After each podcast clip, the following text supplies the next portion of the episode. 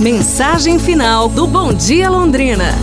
A gente selecionou essa mensagem final justamente por ser hoje o Dia do Trabalho, em homenagem a todos os trabalhadores. A Assembleia.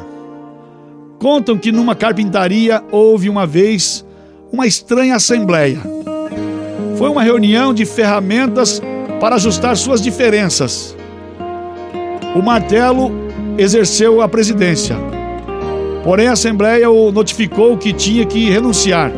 A causa era: fazia muito ruído e passava o tempo todo golpeando e fazendo barulho. O martelo aceitou sua culpa, porém pediu que também fosse expulso o parafuso. Ele disse que o parafuso tinha que dar muitas voltas para que pudesse servir de alguma coisa ali, né? Diante do ataque, o parafuso aceitou também, porém, por sua vez, pediu a expulsão da lixa. Ele quis dizer que a lixa era muito áspera e o seu trato é, sempre tinha atritos com os demais. A lixa aceitou o acordo, com a condição de que fosse expulso também um metro, dizendo que o metro passava o tempo todo medindo os demais e se achando que, como se ele fosse o único perfeito de todos. Nesse momento, entrou o carpinteiro ali na carpintaria, pôs o avental e iniciou seu trabalho. Utilizou o martelo, a lixa, o metro, o parafuso e finalmente, após horas de trabalho, a grosseira madeira inicial se converteu em um lindo móvel, bonito, bem lisinho, bem caprichado. Quando a carpintaria ficou novamente só, a Assembleia retomou a deliberação.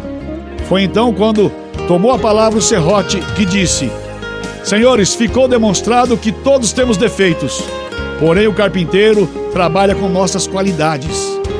Isso é que nos torna valiosos. Assim que nós pensamos em nossos pontos negativos, nós deixamos de concentrar nos nossos pontos positivos. A Assembleia então chegou à conclusão de que o martelo era forte, o parafuso unia e dava força, a lixa era especial por afinar e limar asperezas e observaram também que o metro era muito preciso e exato. Se sentiram então uma equipe capaz de produzir móveis de qualidade.